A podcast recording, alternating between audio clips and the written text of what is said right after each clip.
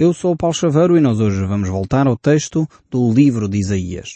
Mas aqui neste texto que nós vamos voltar hoje, encontramos uma grande mudança. Uma grande mudança eh, porque o livro de Isaías, podemos dizer assim, tem esta segunda grande divisão.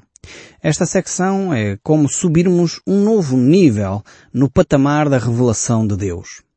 Mesmo o estilo da escrita que Isaías tem usado até aqui vai ser alterado. E, de facto, ele quer enfatizar alguns aspectos e, por isso, até este aspecto da escrita é modificado. Até o capítulo 35 nós tivemos um estilo mais poético. Não sei se tem acompanhado os nossos programas, mas tem, Isaías tem usado muitas metáforas, muito sentido poético nas questões. E algumas delas nós temos vindo a explicar exatamente para que não se confunda aquilo que é poesia daquilo que é o ensino e o conteúdo uh, doutrinário e bíblico que nós encontramos nestes textos. Aqui do capítulo 36 até o 39 Uh, Isaías vai agora utilizar um estilo diferente de escrita. Ele vai usar a prosa para poder então uh, descrever de uma forma muito mais simples, mais clara, aquilo que vai ocorrer. Depois no capítulo 40 ele volta de novo a utilizar um estilo mais poético, utilizando mais imagens e metáforas, uma linguagem talvez diriam alguns mais bela, para poder descrever aqueles fenómenos uh, que Deus tem para cada um de nós. Então, na primeira parte, nós podemos ver, até o capítulo 35, podemos ver o juízo de Deus e o governo de Deus. Estes foram os grandes ensinos que nós um, descobrimos uh, nestes 35 capítulos. Deus irá julgar as nações, Deus não vai permitir que as coisas continuem ad eterno a acontecer injustiças, corrupção, não, ele um dia vai pôr um ponto final nas injustiças, na corrupção, no engano, aquelas situações que muitas vezes não tiveram um julgamento humano correto, Deus julgará corretamente. Mesmo quando nós, os nossos tribunais não funcionam, Deus fará a justiça funcionar. Agora, nesta segunda parte, que nós vamos encontrar aqui no livro de Isaías, nós vamos ver a ação de Deus uh, através da sua graça. A salvação de Deus. Aquilo que Deus quer fazer. Aquilo que no fundo é uh, o sentir do seu coração. O desejo que Deus tinha que acontecesse à humanidade. Então Isaías nesta secção uh, vai retomar aqui alguns dados históricos que nós já, já temos visto noutros livros, no livro de 1 e 2 Reis, 1 e 2 Crónicas. Ele vai, de facto, retomar estes relatos históricos, uh, mas a pergunta que se levanta é, mas porquê isto? Porquê que ele retoma alguns uh, factos históricos? Eu creio que uma das razões principais é que a história pode ser sempre analisada por vários prismas. Uh, e neste caso aqui, na Bíblia, a história pode ser analisada eh, principalmente por dois prismas. O prisma humano e o prisma divino. Uh, e é nesta, nesta perspectiva que eu creio que Isaías agora traz de novo alguns uh, factos históricos. A perspectiva do sagrado e do secular não são necessariamente a mesma coisa. Há um senhor estudioso das escrituras, Dr. Green, ele diz uh, num dos seus trabalhos sobre Isaías, a história divina não é mera história. Não é uma simples compilação dos factos do passado. É interessante ver isto. A história de Deus, a história que Deus relata, a visão de Deus da história, não é mera história. Não é simplesmente contar os factos. Aconteceu isto e depois aconteceu aquilo, aconteceu aquilo outro. Não, Deus vai mais fundo. Deus olha para os factos e procura manifestar as verdades espirituais por detrás dos factos. Os factos históricos normalmente têm razões de ordem espiritual. Eh, e quando nós tentamos despir a nossa vida dos valores espirituais, das coisas espirituais, nós perdemos muito com isso. A nossa vida, de facto, nós seres humanos somos seres espirituais, por natureza. Nós somos assim, quer queiramos, quer não. Gostemos ou não da ideia, nós somos seres espirituais. Se não vejamos, o que é felicidade? Descreva você o que é felicidade. O, o que é o amor? São sentimentos, são emoções, são coisas que não se palpam. Você não pode dizer amor é isto e é isto para toda a gente. Não. Felicidade para mim provavelmente é uma coisa, felicidade para si é outra. Você, eu não posso dizer, olha, você vai alcançar a felicidade se juntar uh, isto, isto, isto, isto, isto, você vai ser feliz. Não, são valores de ordem espiritual, são questões de ordem espiritual, são coisas que não são materializáveis e por isso, ou podem se materializar, mas não têm a ver só com a matéria em si, é neste sentido que eu estou a tentar falar. E por isso mesmo uh, elas têm impacto na vida material. São espirituais, mas têm impacto na vida material. E é estas verdades de ordem espiritual que eu gostaria que nós pudéssemos encontrar agora, e vamos certamente encontrar, a partir deste capítulo 36 para a frente. E é isto que o autor uh, de Isaías, é, o autor Isaías, nos vai trazer. Ele vai relatar os factos, e aqui alguns dos factos são, são guerras, é a guerra que a Síria travou contra Israel, contra Judá, é aquilo que vai acontecer com a nação da Babilónia, o grande império babilónico, aquilo que aconteceu, alianças que poderiam ter sido feitas e que correram mal eh, na nação de Judá com o Egito, coisas deste género, mas que o autor sagrado vai trazer a reflexão uh, pela via espiritual. E é isto que eu creio que é fundamental uh, nós entendermos. Muitas vezes nós não percebemos uh, o que está a acontecer na política, não entendemos o que está a acontecer na economia, porque nós só vemos o que é material. E aqui o autor Isaías nos vai trazer a perspectiva divina dos acontecimentos. Quando olhamos para uma superpotência como a Assíria na altura, uh, que depois é substituída pelo primeiro império, realmente uh, império, efetivamente império, que foi a Babilónia, uh, talvez o primeiro grande império da história da humanidade, um, nós podemos pensar, mas porquê é que isto aconteceu? Quer dizer, quais os factos? Alguns vão pensar, bem, ele era um bom estratega militar, eh, Nabucodonosor era um bom estratega militar, tinha um grande exército, e identificamos aspectos materiais. Isaías vai nos trazer os aspectos materiais, como é óbvio, são fundamentais para entendermos o contexto em que as coisas estão a acontecer, mas ele vai também olhar para os aspectos de ordem espiritual. E é esta perspectiva do invisível que muitas vezes nós não temos uh, dos factos. E é esta perspectiva que nós precisamos de adquirir para compreender e retirar lições. Às vezes aquilo que parece óbvio uh, para nós, que parece uma catástrofe para nós, é na realidade um projeto de Deus para nos abençoar. Algo você estará a dizer, mas, mas como é que isso é possível? Uh, conheço algumas histórias verídicas Uh, outras não sei se serão verídicas, mas é, estas são verídicas, de uma pessoa, amiga minha, um, um senhor que hoje é um empresário, uh, e ele relatou-me alguns dos seus fracassos, que foram as maiores bênçãos que ele alcançou. Por exemplo, ele antes de ser empresário, concorreu a uma empresa de automóveis para se tornar vendedor. Ele tinha um bom currículo, tinha, enfim, boas eh, credenciais para poder desempenhar essa função, mas por algum motivo eh, não foi aceito. E ele ficou frustrado. Mas agora que eu ia endireitar a minha vida, conseguia, através deste emprego, melhorar a minha situação, talvez você que está desempregado imagine isto, como é que eu concorro a um emprego, recebo um não, como é que isto me vai uh, dar algum benefício? A pessoa fica desanimada se olha só para este facto. A questão é que havia algo mais. E de facto ele não foi aceito naquela empresa e por causa disso teve que se virar para uma outra área.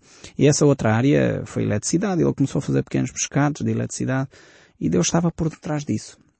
E ele nem imaginava isso, como é óbvio, na altura ficou frustrado de não ter sido aceito nessa grande empresa de automóveis e de facto Deus estava por trás disso. Ele foi abençoando o seu trabalho, foi aumentando o seu trabalho. Hoje tem uma grande empresa, eh, uma empresa, poderíamos dizer, bem sucedida, com várias dezenas de funcionários a trabalhar. E tudo começou porque ele foi eh, rejeitado como vendedor numa empresa, numa fábrica de automóveis no nosso país. E algumas delas começam hoje a fechar e a sair daqui para fora. As pessoas que infelizmente trabalhavam nessas empresas eh, estão hoje em grande aflição. Eh, então, a verdade espiritual é para esta pessoa, não tem a ver que todas as pessoas que foram para essas empresas estavam erradas. Atenção, não é, não é isso que eu estou a dizer. Mas isto para ver que os factos da sua história particular, da sua história pessoal, Deus quer trazer algumas coisas de ordem espiritual. E foi dessa forma que essa pessoa conheceu outras pessoas que depois mais tarde veio conhecer o Evangelho, a Palavra de Deus, por um evento realizado para casais e dessa forma a pessoa tem vindo a ser transformada por Deus. Como as coisas têm um encaminhamento espiritual. Quando a gente só vê os factos materiais, às vezes a gente não percebe porque é que uma pessoa não foi colocada nesta empresa, porque é que eu tenho esta dificuldade, porque é que eu estou a viver este problema de saúde, porque é que e nós queremos é o alívio, queremos é a solução, queremos é o emprego, queremos é a cura, queremos é... e não percebemos que Deus tem razões de ordem espiritual por detrás daquilo que Ele está a realizar. Isaías vai relatar factos que se encontram registados no livro de 2 Reis, capítulo 18, capítulo 19 e em 2 Crónicos 29 e 30. Talvez sejam umas leituras complementares interessantes eh, que possa fazer. Nós vamos ver grandes milagres acontecerem aqui nesta secção entre o capítulo 36 e o capítulo 39. São de facto milagres fantásticos como a cura de uma doença mortal do, do rei Ezequias, e do prolongamento da sua vida por mais 15 anos. Temos também nesta secção ainda as cartas escritas pela Assíria, pela Babilónia, duas cartas importantíssimas e a resposta que Ezequias dá a esta situação. Ezequias não tem a mesma atitude e por isso uh, o cativeiro acontece. Depois com a segunda carta da Babilónia. Ele na primeira, quando a Síria escreve, ele reage de uma maneira, vai à oração, busca a Deus. Quando a Babilónia escreve a seguir, ele não reage da mesma maneira consequentemente sofre o cativeiro. Ezequias foi, podemos dizer, de uma forma geral, um bom rei. Mas, no entanto, uh, houve algumas coisas, algumas fraquezas que ele revelou. E em Isaías 36 temos então a invasão da Assíria, a tentativa que a Assíria faz, a primeira tentativa que a Assíria faz de conquistar a nação de Israel e Jerusalém. Uh, depois no capítulo 37 temos a oração fervorosa de Ezequias. No capítulo 38 temos a doença, de Ezequias e a sua cura. E no último uh, capítulo desta secção, 39, temos então Ezequias, uh, que faz um papel, poderíamos dizer, uh, ridículo, um papel que quase demonstra que não conhece o poder de Deus. Quer dizer, desprezou o conhecimento que já havia adquirido acerca de Deus e ficou no seu orgulho. E por isso sofreu as consequências também. Então, este capítulo 37 nós poderíamos ainda dividir estas secções de uma outra forma, em três partes distintas. Temos Ezequias e a Assíria, Ezequias e a prova, Ezequias e a Babilónia. Depende como nós, no fundo, centramos a nossa atenção nesta secção do capítulo 36 ao 39, podemos dividir estes textos uh, mais do que uma maneira para, no fundo, nos ajudar a compreender uh, melhor a forma como organizamos estes textos. O verso 1 diz assim, No ano 14 do reinado de Ezequias, rei de Judá, Senacarib, rei da Assíria, atacou todas as cidades de Judá que eram protegidas por muralhas e as conquistou. Então temos que relembrar um pouco este contexto. Isaías dá aqui o contexto histórico, mais uma vez coloca este, este cenário uh, no seu devido tempo era no ano 14 do reinado de Ezequias. Nós estamos lembrados certamente que Isaías começa a ser profeta uh, naquele famoso capítulo 6 uh, eh, do livro deste, deste livro de Isaías, quando ele diz no ano da morte do rei Uzias. Uh, ele começa a profetizar nessa altura e agora estamos já várias décadas mais tarde no reinado do rei Ezequias. Ezequias até nem foi um mau rei, mas temos este fenómeno aqui da Assíria a conquistar aquela região. Ezequias foi talvez um dos quatro ou cinco reis que Judá teve que até fizeram um bom trabalho, porque naquela altura, nos seus reinados, ocorreram um despertamento espiritual. As pessoas voltaram-se para Deus, aproximaram-se de Deus, começaram a abandonar a idolatria, a partir as imagens de escultura que tinham em casa, abandonar esse tipo de práticas que eram horríveis aos olhos de Deus. Esses reis, talvez o primeiro deles, o mais marcante, foi Asa, Josafá, Joás, Ezequias, como é óbvio, é um dos grandes reis também da nação de Judá, e temos aquele último que vocês já sabem que inclusive eu aprecio tanto, que dei o nome dele ao meu filho, Josias. Uh, foi de facto um servo de Deus que foi muito usado uh, após ainda Ezequias, foi muito usado por Deus para restaurar a nação de Israel. Mas nós encontramos estes relatos destes cinco reis, pelo menos, uh, no livro da Segunda Crónicas e vemos aí, de facto, que a Segunda Crónicas relata de uma forma mais detalhada o que aconteceu. Aqui Ezequias, eh, enfim, começou a reinar por volta dos 25 anos de idade. Isso também encontramos em Segunda Crónicas 29, o verso 1 diz, tinha Ezequias 25 anos de idade quando começou a reinar e reinou 29 anos em Jerusalém. Sua mãe chamava Sabia e era filha de Zacarias. Fez ele o que era reto perante o Senhor, segundo tudo quando fizera Davi, seu pai. Então vemos que o relato de Segunda Crónicas mostra que ele foi um bom rei. Um rei que procurou a retidão, um rei que procurou fazer aquilo que era a vontade de Deus. Então, neste tempo, apesar disso, neste tempo, Sennacherib, rei da Assíria, vinha do norte e vinha a conquistar praticamente todas as as cidades, todos os países que ele encontrava. Vinha de Nínive e descia por ali abaixo, pelo crescente fértil, e estava a conquistar aquelas cidades todas e chegou a Israel, uh, fez o mesmo, chegou às cidades fortificadas com muralhas e ele, como uma torrente de água firma quem ninguém pode resistir, foi conquistando cidade após cidade. E é óbvio que Ezequias, uh, um pequeno rei, uh, no meio de, de, de uma inundação destas de poder, Ezequias certamente estaria apreensivo, estaria com medo. apesar de ele ter sido um bom rei, ele foi em algumas coisas um rei relativamente fraco, com algumas áreas de fraqueza muito marcantes. E nesta primeira investida, Sennacherib praticamente chegou às portas uh, de Jerusalém. Foi conquistando, enfim, várias, uh, várias cidades, ao ponto de Ezequias fazer concessões, tentar, enfim, comprar os bons favores de Sennacherib, dando-lhe o ouro e a prata que se encontravam no templo. Infelizmente esta estratégia não resultou uh, e muitas vezes nós pensamos que podemos comprar com o dinheiro, com os bens, com o estatuto social, as amizades. Achamos nós que, enfim, se eu for muito generoso as pessoas vão gostar de mim e caímos eh, na real rapidamente. Não é? Ezequias percebeu que não podia comprar o rei da Assíria com o ouro e com a prata do templo. Este foi um dos erros que ele cometeu logo. Se ele tivesse buscado a Deus primeiramente, provavelmente não teria cometido esta asneira e provavelmente o povo de Judá não teria sofrido tanto. Mas vejamos o verso 2 ainda. Depois ele mandou que o comandante do seu exército fosse de Laquis a Jerusalém com uma enorme força militar para exigir que o rei Ezequias se entregasse. O comandante ocupou a estrada eh, onde os tintureiros trabalhavam e perto do canal que traz a água do açude de cima. Temos aqui este general, este general da Assíria, que vai tentar agora uma série de estratégias para intimidar uh, o povo de Judá. O rei da Assíria então tenta eh, intimidar este povo através deste grande exército, através também de tentar controlar a água que chega ou não à cidade. Não sei se repararam onde é que ele se posicionou com o seu exército.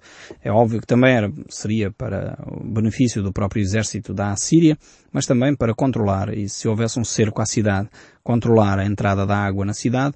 Mas ele vai com uma estratégia extremamente bem montada. Vejamos então o verso 3 deste capítulo aqui, 36 que nós estamos a ler.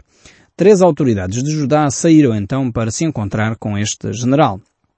Uh, o encarregado do palácio era Eliaquis, filho de Ilaquias, o escrivão, Sebená, e o conselheiro do rei Joás, filho de Asaf. Temos aqui então uma comissão constituída para ir negociar o tratado de paz com uh, este general da Assíria. O oficial assírio disse, levem para Ezequias esta mensagem do grande rei, o rei da Assíria, em quem vocês estão a basear a vossa confiança. Esta era a mensagem que ele trazia. Provavelmente aqui o general assírio eh, acreditava, e era um facto, que eh, Israel e Judá, neste caso Judá, iria estabelecer uma aliança com o Egito. E por isso mesmo ele diz isso no verso 6. Vocês estão a confiar eh, na ajuda do Egito, mas isso é o mesmo que usar uma cana como bengala. Isto é, ela vai quebrar e furar-vos a mão. Assim é Faraó, rei do Egito, para aqueles que confiam nela. É óbvio que este general estava a fazer um bocado de demagogia política, estratégica ou militar para intimidar a, eh, a nação de Judá. Mas na realidade era um facto. Confiar nos homens, quando temos Deus do nosso lado, é uma grande asneira, um grande disparate. Temos de confiar em Deus. Mas ao mesmo tempo, este general ia bem preparado, tinha feito o trabalho de casa. Então ele queria mesmo intimidar o povo de Judá. E ele diz, ou por acaso vocês vêm dizer que confiam no Eterno, no vosso Deus? E não foram os santuários e os altares do Eterno que Ezequias destruiu, quando mandou o povo de Judá, de Jerusalém, adorassem num só altar? Ele aqui, por um lado, faz o trabalho de casa, no sentido não vale a pena vocês confiarem em Deus. Por outro lado, não percebia muita diferença entre os altares a Baal e os altares ao Deus Eterno. E isto parece uh, a cabeça de muitas pessoas que não têm discernimento espiritual. Há muitas pessoas hoje em dia, como este oficial do exército da Síria, que não percebem a diferença entre as religiões, entre adorar a Baal e adorar a Deus. Para ele era tudo a mesma coisa. Destruir os altares de Baal era a mesma coisa que estar a destruir os altares de Deus. E infelizmente algumas pessoas têm esta confusão espiritual. Alguns não dizem, Bem, mas todas as religiões são boas, porque é que as pessoas hão de estar a falar que temos que seguir a Cristo? Afinal de contas, eh, não é tudo bom, tudo o que fala bem, o budismo, o hinduísmo, o judaísmo, o islamismo e os outros, os outros ismos todos. Afinal não é tudo bom, não é tudo a mesma coisa, não busca tudo a Deus. E esta é a grande confusão que muitas vezes reina na mente das pessoas. É a mesma que este general da Assíria tinha, pensando que, ok, há aqui qualquer coisa, enfim, então ele manda destruir uns altares e afinal manda fazer só um altar. Ele não percebia bem esta diferença entre adorar o Deus verdadeiro e adorar as imagens de escultura e ter os ídolos. Ele prossegue então uh, esta tentativa de intimidação do povo. E ele diz, eu vou fazer um trato com vocês.